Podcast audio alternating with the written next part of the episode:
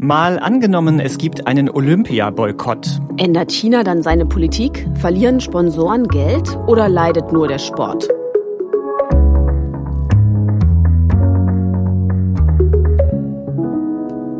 Ich bin Markus Sambale. Und mein Name ist Vera Wolfskämpf. Wir arbeiten hier im Team des ARD Hauptstadtstudios in Berlin und im Podcast spielen wir immer ein Zukunftsszenario durch. Heute machen wir das Gedankenexperiment, wie es wäre, wenn wir die Olympischen Spiele in Peking boykottieren würden. Denn es gibt ja viel Kritik, dass China gegen Menschenrechte verstößt, Minderheiten und Kritiker unterdrückt und es wird dem Land auch autoritäre, aggressive Außenpolitik vorgeworfen. Und deshalb haben die USA, Großbritannien und andere Länder schon gesagt, dass sie keine Diplomaten oder Politikerinnen nach Peking schicken. Und wir wollen über die Folgen davon reden, aber uns auch mal angucken, wenn es einen echten Boykott geben würde. Also wenn ganze Athletenteams aus bestimmten Ländern nicht teilnehmen, was das heißt. Wenn das so wäre, dann könnte sich die Tagesschau in der Zukunft vielleicht so anhören. Nach dem Olympiaboykott gegen China hat die Führung in Peking harte Konsequenzen beschlossen. Die Botschafter der USA und europäischer Länder wurden ausgewiesen. Chinesische Sportverbände kündigten an, nicht an den Sommerspielen 2024 in Paris teilzunehmen. Die Olympiasponsoren zogen sich geschlossen zurück. IOC-Präsident Bach sagte, es sei offen, ob in Zukunft überhaupt noch Olympische Spiele stattfinden können. Oh, ganz schön krass. Und ja. Äh, wenn das die Folge wäre, gar kein Olympia mehr. Äh, für mich würde das heißen, da müsste ich nie mehr einen Wecker stellen, um nachts um drei im Fernsehen irgendwie Menschen zuzugucken, wie sie das Eis schrubben.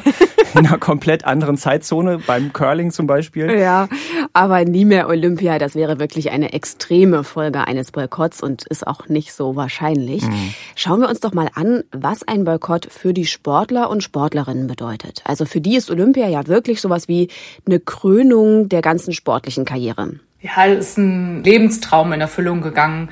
Also ich habe, äh, seit ich angefangen habe, Sport zu treiben oder dann auch Leistungssport, war Olympia immer das erste Ziel, äh, das ich erreichen wollte. Also ich habe daraufhin trainiert, ein Leben lang, ja eigentlich dahin gefiebert, dass ich mal irgendwann dabei sein werde.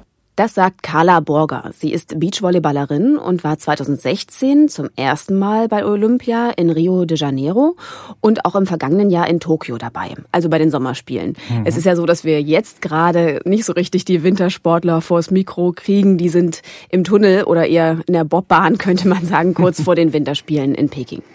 Und jetzt mal zu unserem Szenario. Man könnte sich ja zwei Stufen des Boykotts vorstellen.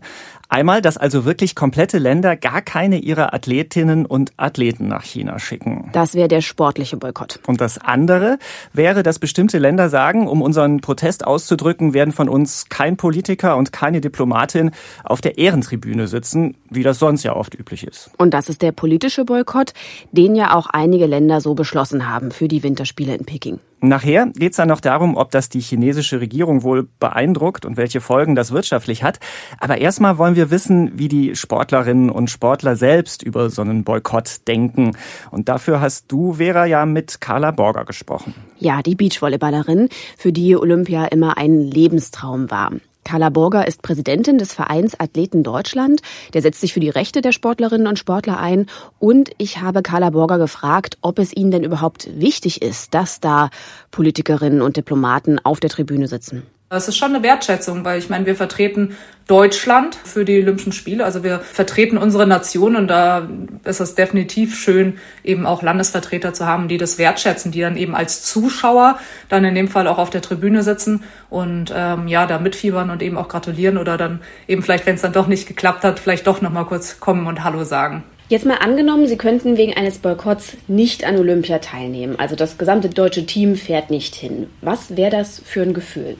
Ich würde das schon als ja, als Einschnitt sehen und ich glaube, mit der Entscheidung würde es mir persönlich als Sportlerin, die ein Leben lang darauf hintrainiert hat und angenommen, es wären meine ersten Spiele und vielleicht dann demnach auch die letzten, weil man kann nicht in diesen vier Jahren einfach planen durch Verletzungen, durch ähm, ja, Lebenswandel, heißt es nicht immer, dass man dann sicher bei den nächsten Spielen dann auch mit dabei ist. Also so, ich glaube schon, dass mir dann ein Stück genommen werden würde.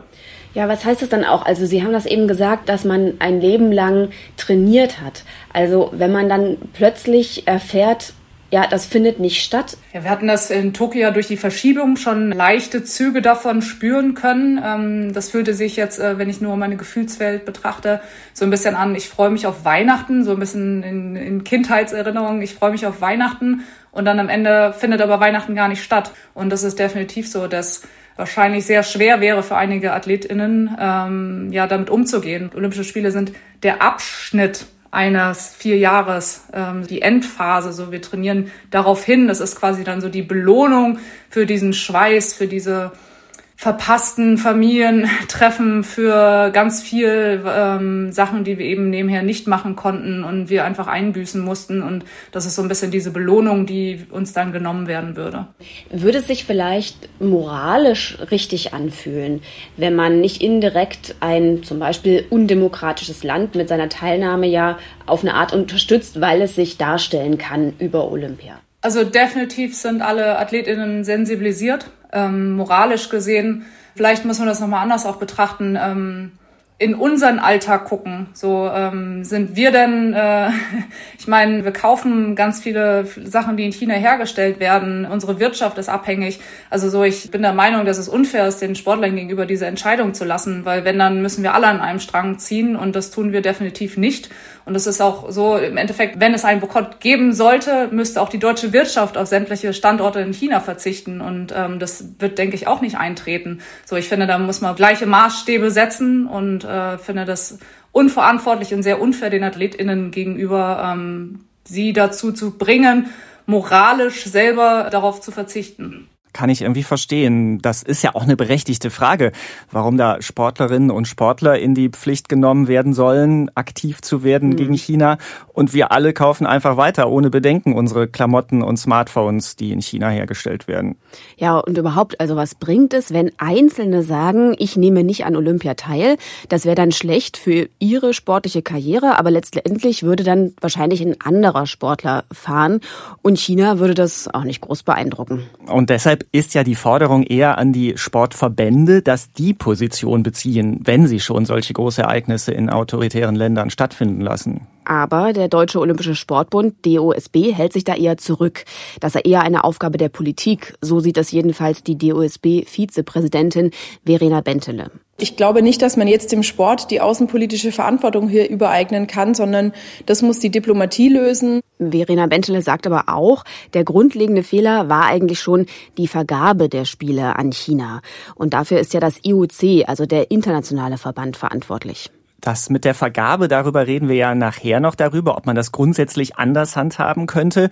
Also welche Länder Olympische Spiele und die Paralympics dann auch austragen sollen. Es heißt vom IOC ja immer, dass der Sport und auch man als Verband politisch neutral sei. Mhm, aber unpolitisch ist Sport sicher nicht, wenn wir uns nur angucken, dass der IOC-Chef natürlich ständig die Staatschefs der ganzen Länder trifft, wo Olympische Spiele stattfinden. Und da sind eben auch die autoritären Staatschefs dabei.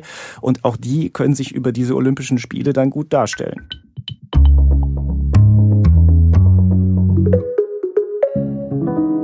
Man kann Sport also nicht ohne Politik denken, aber auch nicht ohne Kommerz. Und es geht um viel Geld. Und davon steht einiges auf dem Spiel, wenn es, wie in unserem Szenario, einen Olympia-Boykott gibt.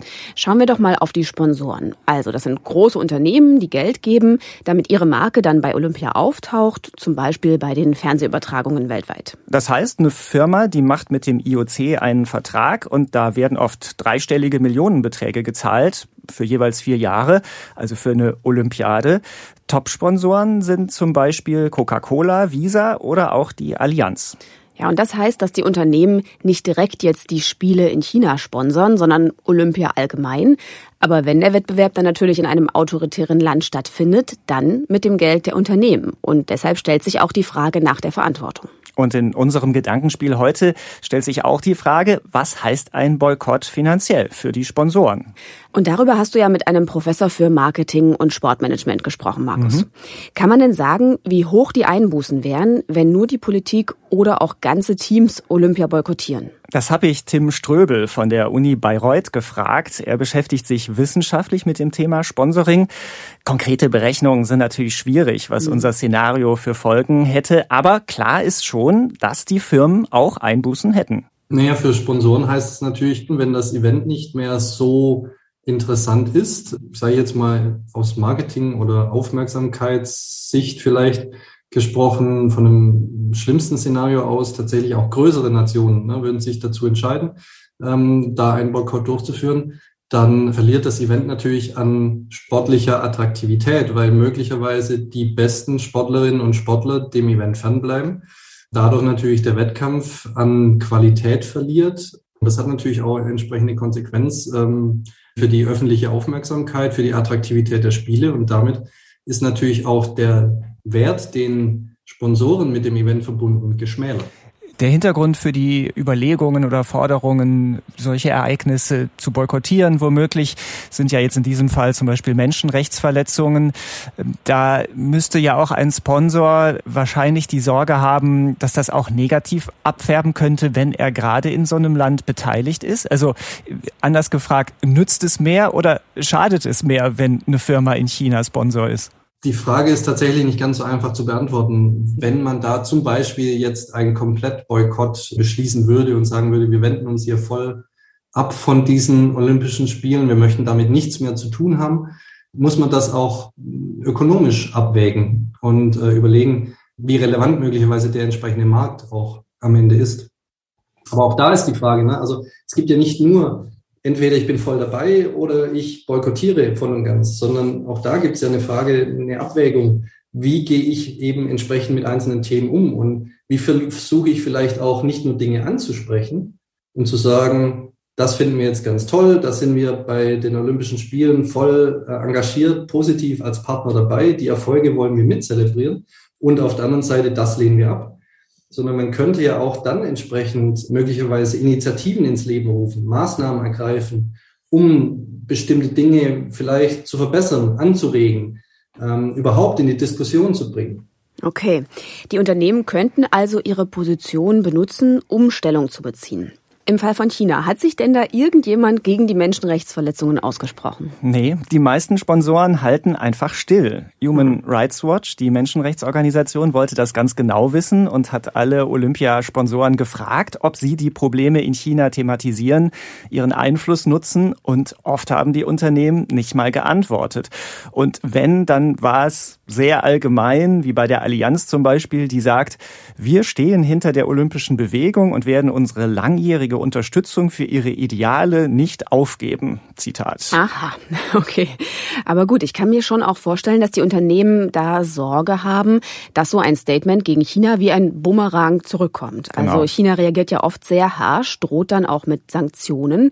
Es gab da auch ein Beispiel im vergangenen Jahr, da haben H&M, Nike und andere Unternehmen die Unterdrückung der Uiguren, also der muslimischen Minderheit, kritisiert. Und daraufhin hat China zu einem Boykott dieser Marken aufgerufen. Und das kann natürlich bei einem so großen Markt viel Umsatz kosten. Also was wären die Folgen in unserem Gedankenexperiment, wenn einzelne Unternehmen Stellung beziehen oder sogar ein ganzes Land Olympia boykottiert, dann könnte China so reagieren, also gegen einzelne Firmen vorgehen, vielleicht sogar den Handel allgemein erschweren. Fachleute sagen, das könnte auch deutsche Unternehmen empfindlich treffen.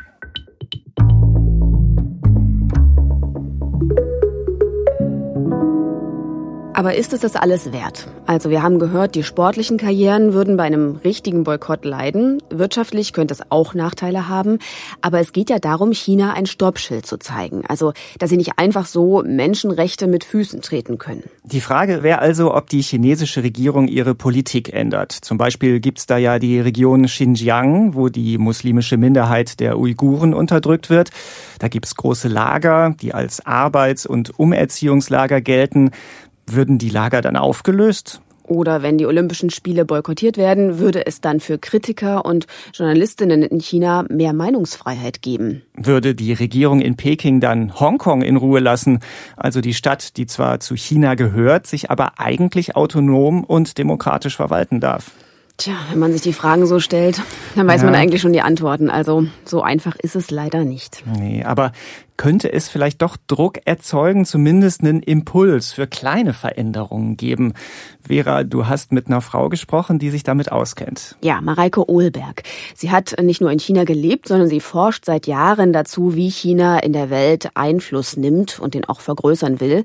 Derzeit ist sie beim German Marshall Fund in Berlin und ich habe sie gefragt, ob es China überhaupt juckt, wenn ein paar Politiker und Diplomatinnen nicht zu den Olympischen Spielen kommen. Naja, es kommt halt an, dass eben nicht alles reibungslos läuft. Also das Ziel von der chinesischen Regierung hier ist ja zu zeigen, dass China internationalen Respekt genießt, dass es voll angekommen ist auf der Weltbühne und dass man da im Prinzip demonstriert, was für eine Position man auch global und international hat. Und da möchte man natürlich nicht, dass Einzelne das versauen, indem sie einen äh, politischen Boykott oder einen vollen Boykott oder irgendeine andere Form von Boykott ankündigen und dann auch durchziehen. Ja, also wenn jetzt nur Diplomaten, Regierungsmitglieder nicht hinreisen, ist das eine. Wenn jetzt wirklich ganze Länder einen sportlichen Boykott machen würden, sowas gab es ja schon mal in den 80ern. Wie wären denn da die Folgen?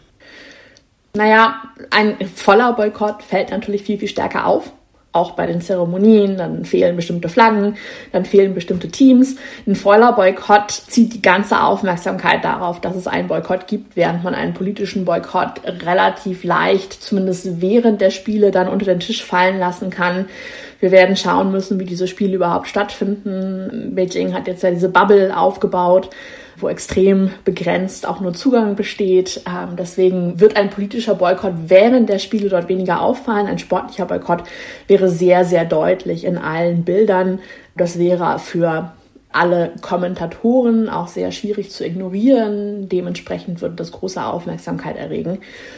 Die Konsequenzen muss man halt schauen. Also von chinesischer Seite, die chinesische Regierung würde natürlich in dem Fall, wenn sich ein Land dazu entschließen würde, würde da ordentlich dagegen schießen, würde dann wahrscheinlich mit wirtschaftlichen Sanktionen drohen, wie die chinesische Regierung das ähm, häufig und gerne tut.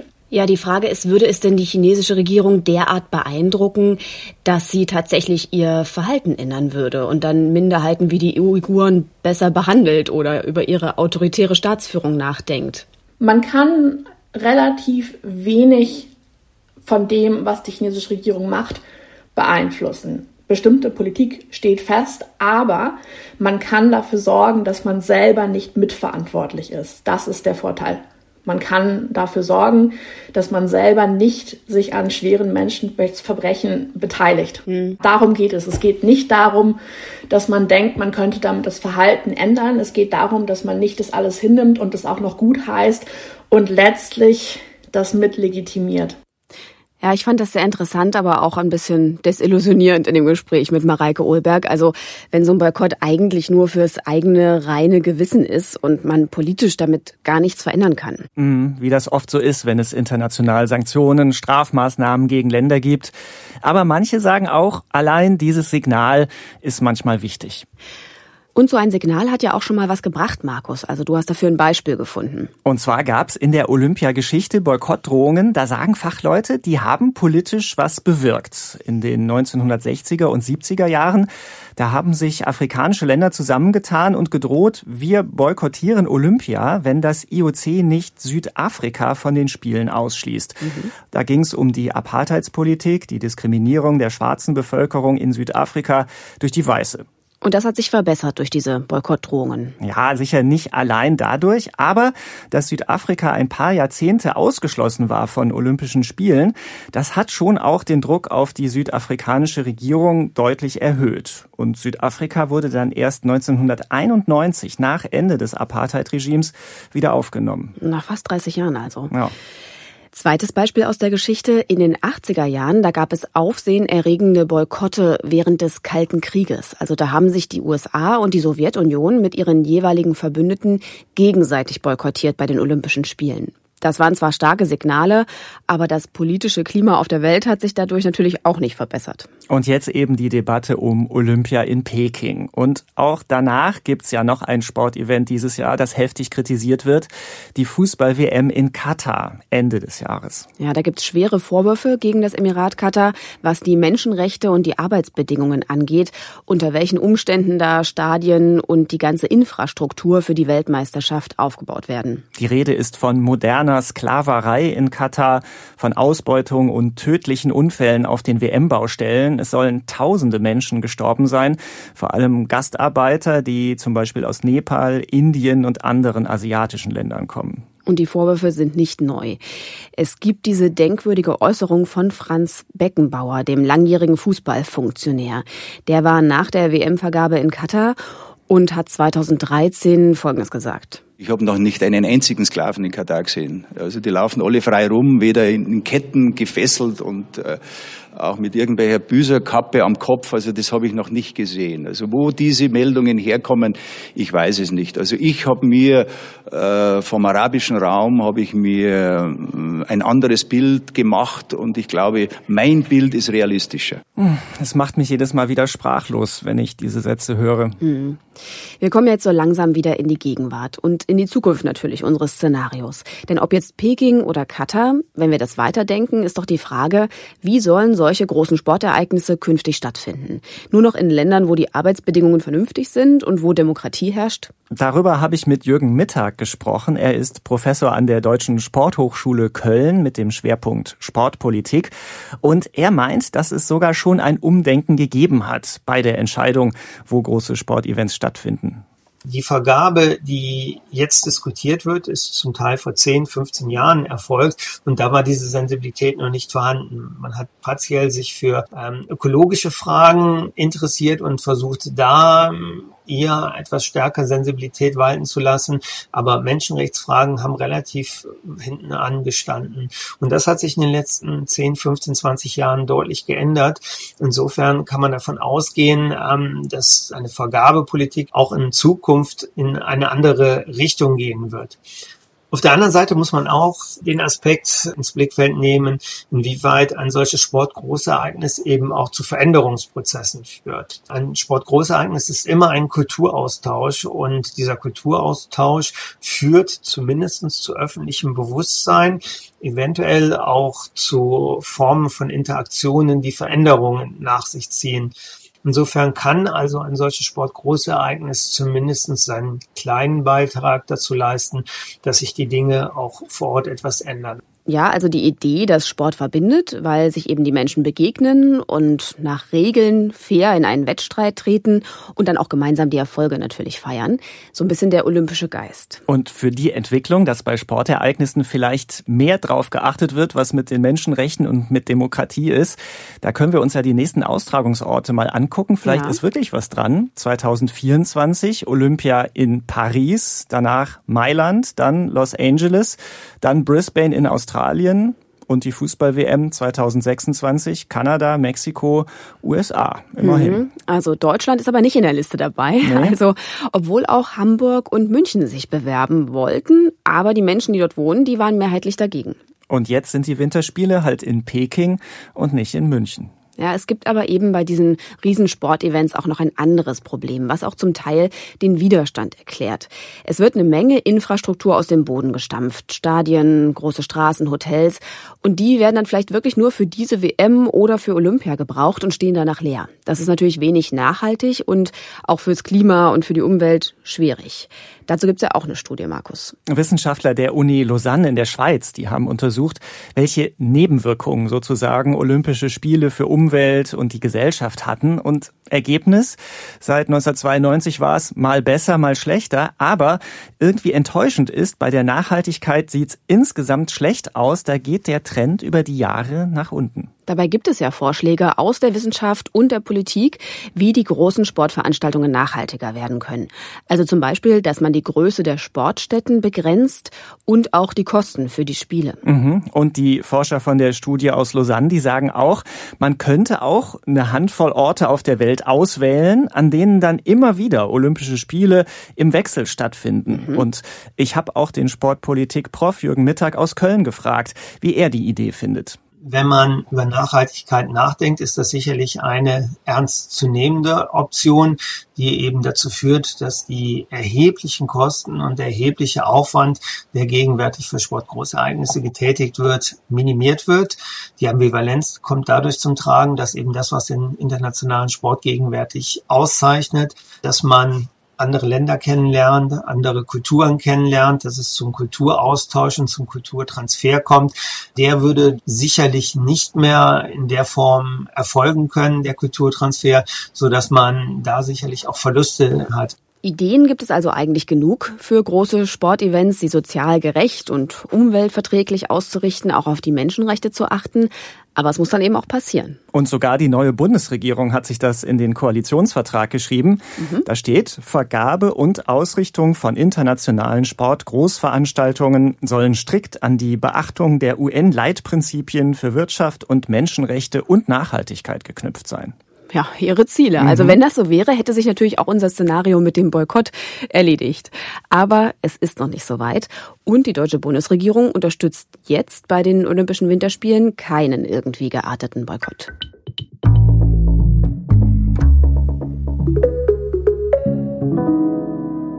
Kommen wir nochmal zu unserem Szenario. Mal angenommen, wir boykottieren die Olympischen Spiele in China. Ganze Länder nehmen also nicht teil. Wenn wir das nochmal zusammenfassen.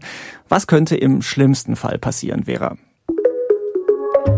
Im schlimmsten Fall zerstört ein Boykott persönliche Karrieren. Athletinnen und Athleten, die ein Leben lang dafür trainiert haben, werden um ihre Medaillen gebracht. Das Olympia-Sponsoring für Unternehmen lohnt sich nicht mehr, denn es gibt weniger Publikum, wenn nicht mehr die Besten aus aller Welt teilnehmen. Die Idee des kulturellen Austauschs, der internationalen Begegnung durch Olympia leidet.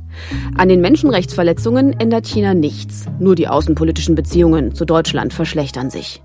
Und weil China die Importe deutscher Produkte beschränkt, trifft es außerdem die Wirtschaft.